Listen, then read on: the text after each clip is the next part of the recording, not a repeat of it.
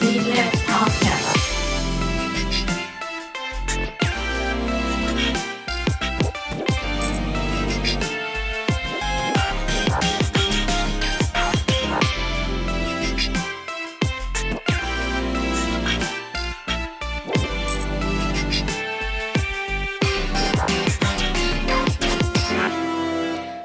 好，欢迎收听 C Lab Podcast 空中时空旅行。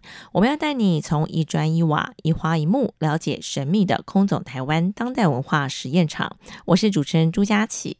我相信每个人呐、对于体验这个世界的方式都不太一样，因为呢，我们的感官的感受力跟敏感度都不太一样。有些人是用视觉。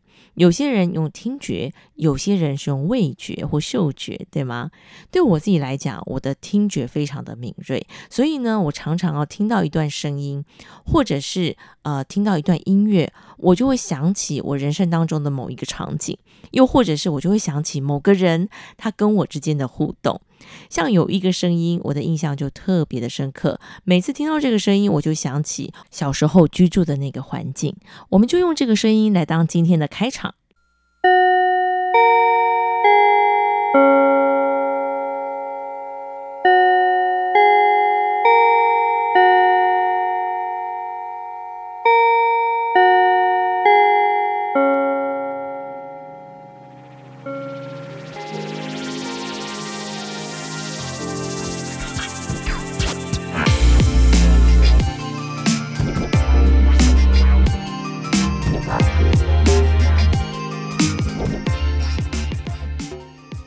到这个声音，你会想到什么样的画面呢？又或是要把你带回人生的哪一个阶段的回忆呢？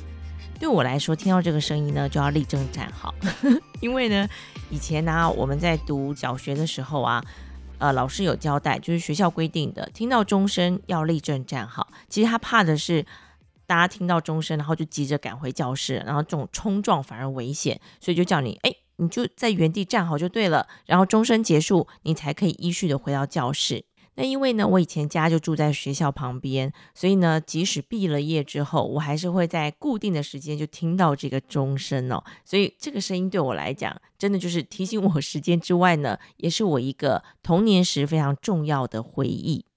那今天很特别的是，我们要用声音来认识空总这个地方。说到空总，你会想到什么样的声音呢？也许你没有特别的印象，但是呢，对于附近的居民来说，应该有很多的回忆吧。今天再度邀请到宁瑶老师来到节目当中，老师好。嘿，大家好。之前老师呢有帮我们来做一个空中的导览，我想这是用视觉的角度来切入，就是来认识空总这个园区。今天我们要用声音，其实我觉得声音里头带有很多的故事哦。我也相信呢，住在空总这个园区的附近居民应该有不少关于声音的回忆吧。好，我们现在呢要先假装，虽然我们现在也住不起地堡，但是先假装我们曾经住在这附近，来听听看空总里头这个园区里头可能会出现哪些的声音。好，其实空间的记忆还蛮有趣的。嗯，那因为我们现在大部分都是以视觉为主，用眼睛来看过我们看过的景象，然后来记忆我们所认知的场景。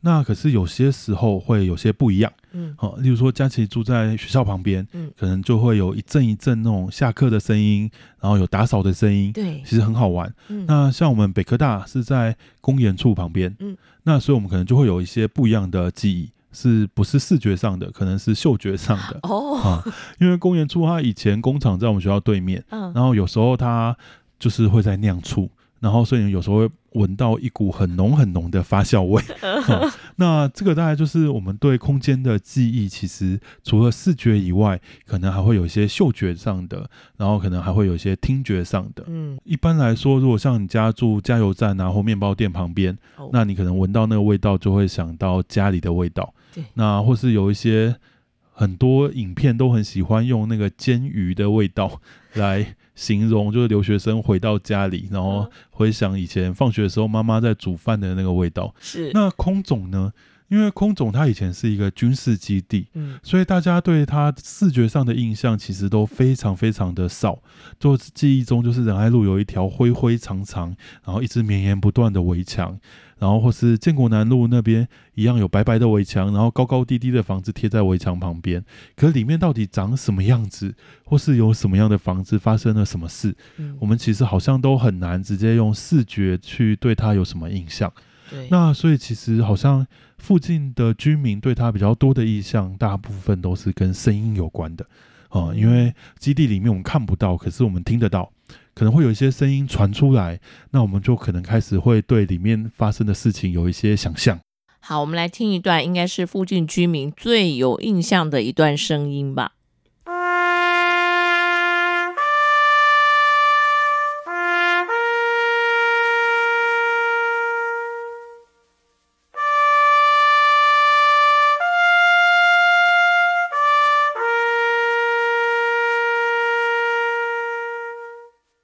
这个声音呢，我相信有当过兵的男生应该都难以忘记了。这应该也是在这个园区里头一定会出现的声音，对不对？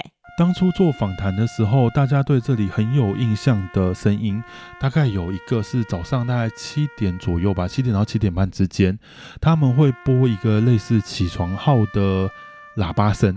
那播这个声音的时候，可能就是整个基地要开始上班啊，或是要苏醒之类的事情啊、嗯，其实还蛮有趣的。所以旁边的这些居民其实常常都会依赖那个起床的那个喇叭声，当做一个闹钟或是报时的工具，就知道说哦，时间到了，我还没有刷牙，那我可能上班要迟到了，或者哦，时间到了，我要出门了。嗯，嗯，那因为它里面还有怀生国中，就是我们空军的子弟学校，那所以它接着就会有一个七点半的升旗。升旗的声音，好、嗯，那所以这一连串的声音，对对外面的居民来说是一个很有趣的回忆。诶，所以那个升旗是呃学校里头升旗，还是空军基地里头升旗？其实大部分听到的都是学校的，空军基地里面听到的比较少，嗯嗯嗯，因为学校的喇叭比较大声。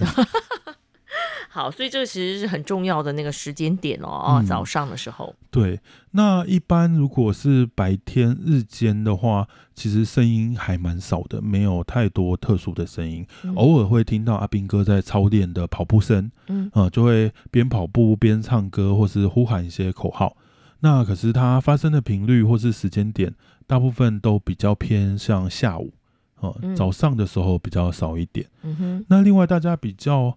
有印象的声音大概是四点三四点左右吧，四五点时候哦，那时候不知道是什么，就附近的居民大概对这个时间点会有一个很深刻的印象，就是阿斌哥在打球的声音。就是那种球鞋摩擦地面，或是那个球在撞篮板，那种空空空的那种声音，是他们对这个非常非常的有印象。嗯，嗯，就是每到大概下午三四点的时候，就会有那种很尖锐的摩擦声，然后篮球的声音，然后阿斌哥打球的笑声，然后或是在说防守防守、进攻进攻的那种声音。嗯嗯，那对他们来说，这个其实是。很就是生活的一部分，嗯，那其实还蛮有趣的。我们空总台湾当代文化实验场呢，有一个计划叫“空总共笔”，很有趣的，就是开放一个平台，然后呢，希望就是各界啊，对于空总这个地方呢，有记忆、有回忆的人，都非常的欢迎用文字啊、影片啊、照片啊，或各种方式或声音。然后呢，呃，放在这个平台上，让我们可以看到这个园区更多过去的一些资料。然后我们就真的收录到很多非常珍贵的画面跟声音啊。那我们自己呢，也去收录了一些声音，像是刚才宁瑶老师提到的这个打篮球的声音。因为现在呢，这个篮球场其实还在，所以呢，每到了假日，其实也还蛮多人在这里打篮球哦。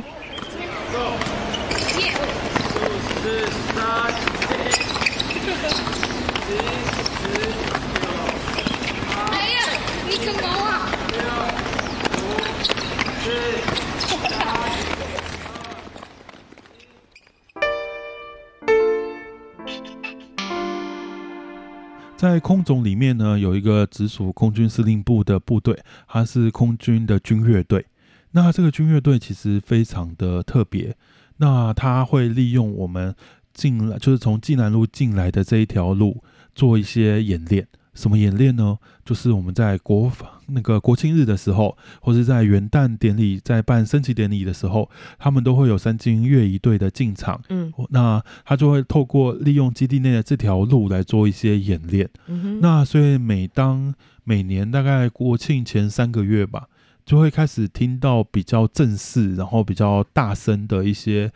呃，军乐队的演练的声音，我们上次有讲，就是在宿舍区有一个中山堂，啊，就是他们的图书馆。图书馆前面有一块空地，一个小型的集合场，嗯、他们就会把假假设的司令台大概预设在那个位置，啊，在那边会做一些转身啊、敬礼啊相关的操演，这样子。嗯，哎、嗯欸，这个声音应该蛮大的耶。嗯，非常大。对，老师，你上次是不是有讲说，那个从济南路进去之后的左边就是现在他们的行政大楼啊？嗯，对。那个是他们以前军乐队的地方。对，嗯，那是以前军乐队的办公室。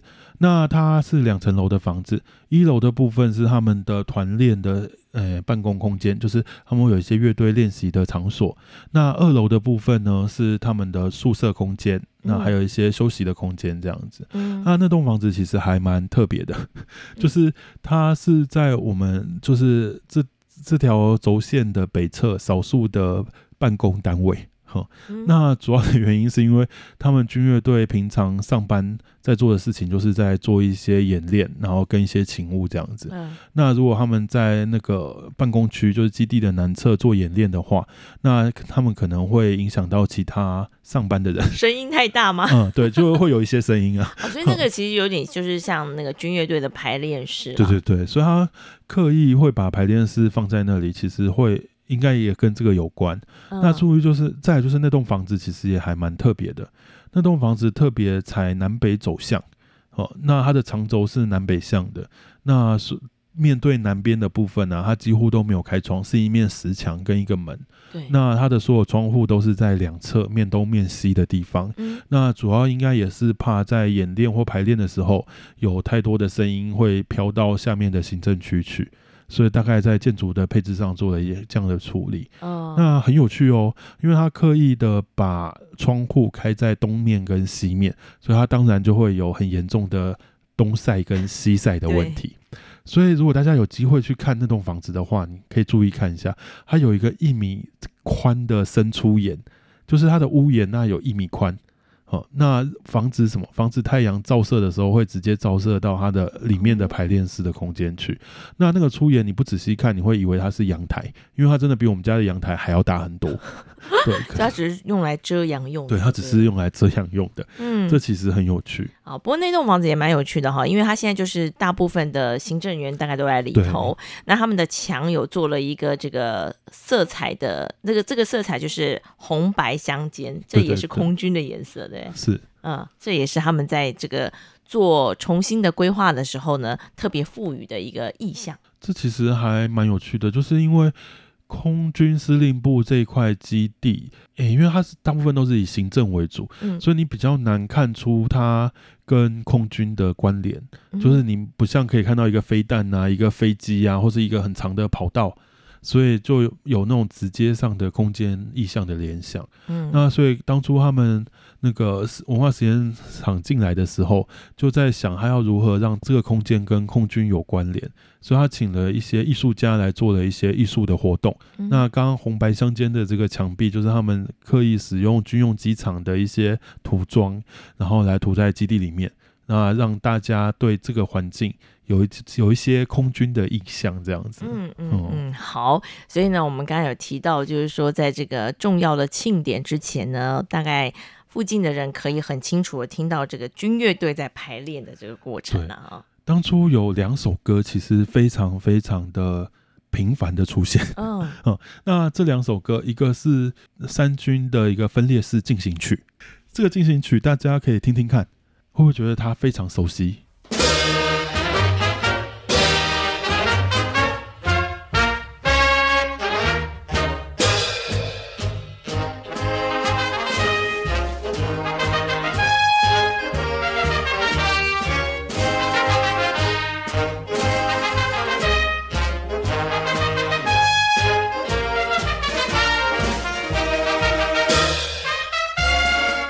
这其实是我小时候很不喜欢的一首歌。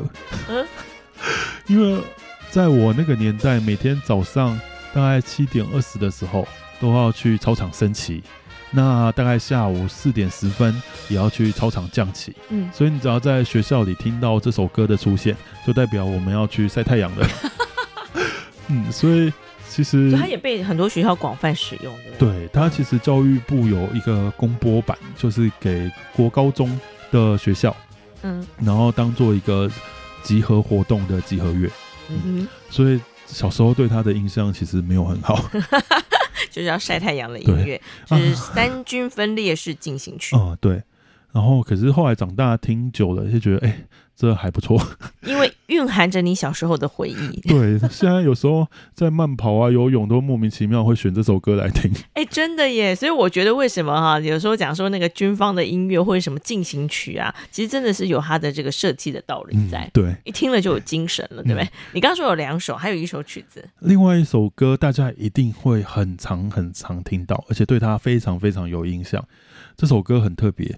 它是我们空军的军歌。嗯，那我一开始听的时候是听歌词版的，就是他们有唱歌出来的。然后我对这首歌其实没什么印象。嗯，然后后来听演奏版的，发现哇，这首歌好有印象。那我们先来听一段有歌词的，先唤醒大家的记忆，看看你有没有印象。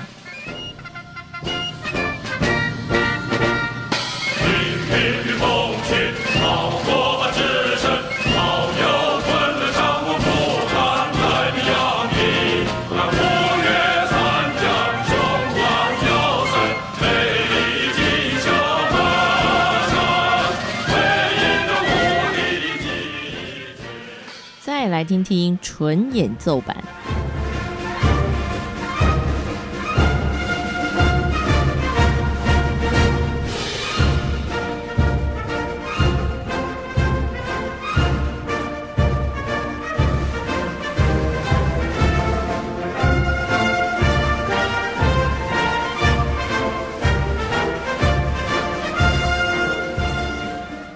当初在做附近居民的访谈的时候。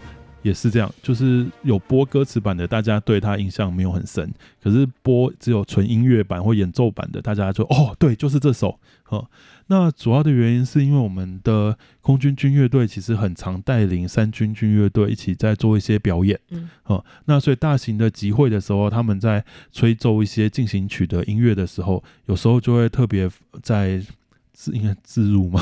就 特别的在演奏这这个空军的军歌啊、嗯，所以大家其实对他的节奏是非常有印象的，嗯、尤其是副歌的部分，是会对他印象非常深刻。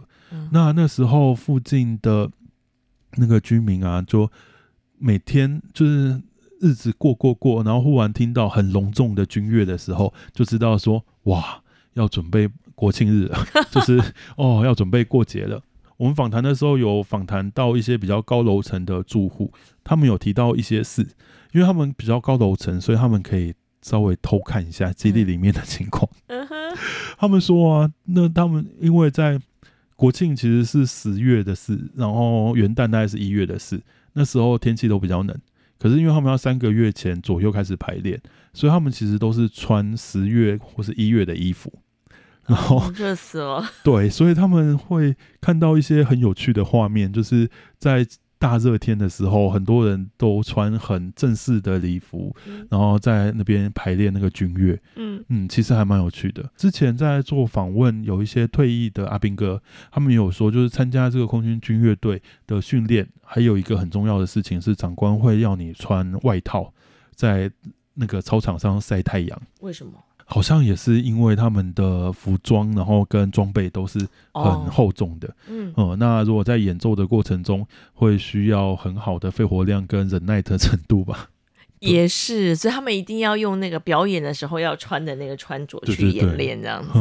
啊，感觉呢，这个空军好像是充满了音乐的一个 一个一个一个单位哈。其实他的音乐呢，除了这个非常正式的场合会运用到之外呢，还有一个地方会传出音乐这件事情，我觉得蛮有趣，在中正堂啊，对。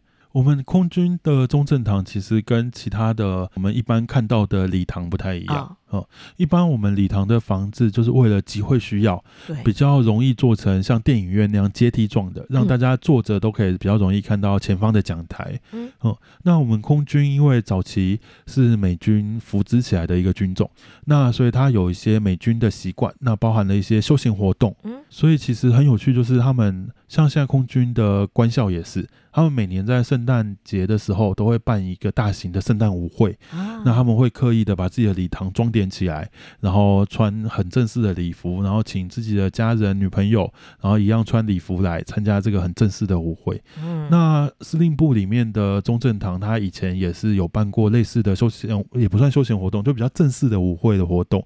那所以他第一代的中正堂跟第二代的中正堂，它地板都是平的。嗯，就是为了方便大家可以在里面跳舞，就不会做成阶梯状的。嗯、那所以在当发生一些，就举办一些舞会或者比较休闲性的活动的时候，在整个基地里面就会有一些比较不一样、比较轻松型的音乐会在这边出现。嗯，哦，不过我好奇哦，因为既然是美军带来的习惯，那所以照理说，那个跳舞的那个舞曲，就是那个音乐的播放，应该都还是比较。就是英文歌为主吧，嗯，应该是那时候应该也蛮流行英文歌的。不过我好奇哦，这个不知道周围的这个民众会不会听得到？哎，这我不知道。party 的感觉，对不对？这其实蛮有趣的，感觉上好像就只有在电影啊、电视里头会看得到。对对对。其实提到电视，我们其实台湾有一个那个电视剧叫《一把青》，它播的就是空军的故事。哦，对。如果你们有看那个电视剧的话，大概可以看到一些空军的特色。例如说，他们的飞行员或是一些阿兵哥，就下班的时候，他们有一些休闲活动。他其实就是在在酒吧里面喝啤酒，然后或是打桥牌。你会觉得这个东西跟你在看那个汤姆克鲁斯的那个《捍卫战士》的时候，那个场景非常的像。这其实也还蛮蛮有关系的，就是因为他会承袭一些美美军教练的习惯，然后会有一些这样的。活动出现吧，所以我想呢，也因为这个呃整个基地的大开放，让我们有机会呢去透过真的实际的走访，去看看他们这个空间是怎么设计的，然后呢去想象一下他们过往在这个基地生活，然后还有训练的一个过程。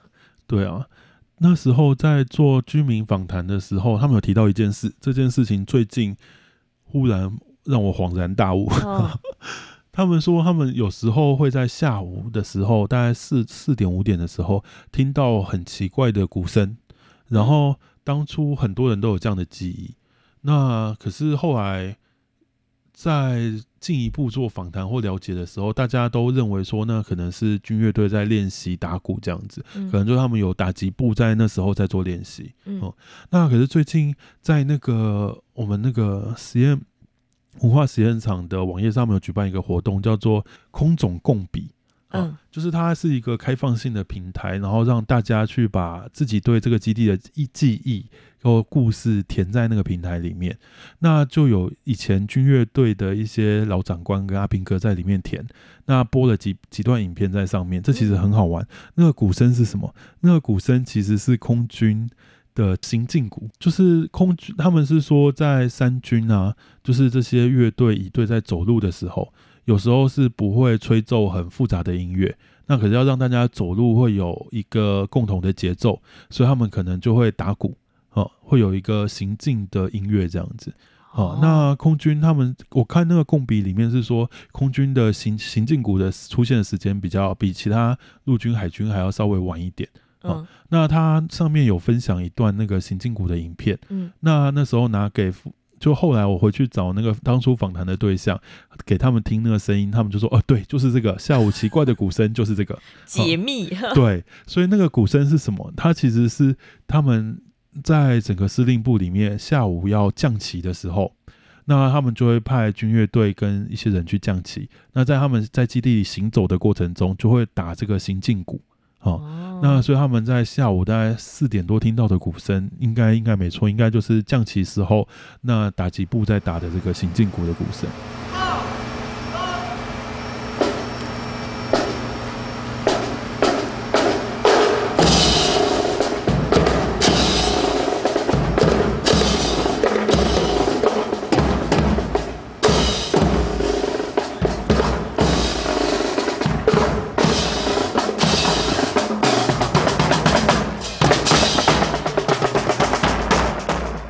节奏还蛮特别的，而且呢，搭配他们呃，就是提供的那个画面，你会觉得啊、哦，大家超帅的这样。刚才老师提到了这个平台啊，其实它是开放式的，嗯、就是说，如果你自己对于这个空间，你有你自己的经验，然后跟这个呃过往的一些。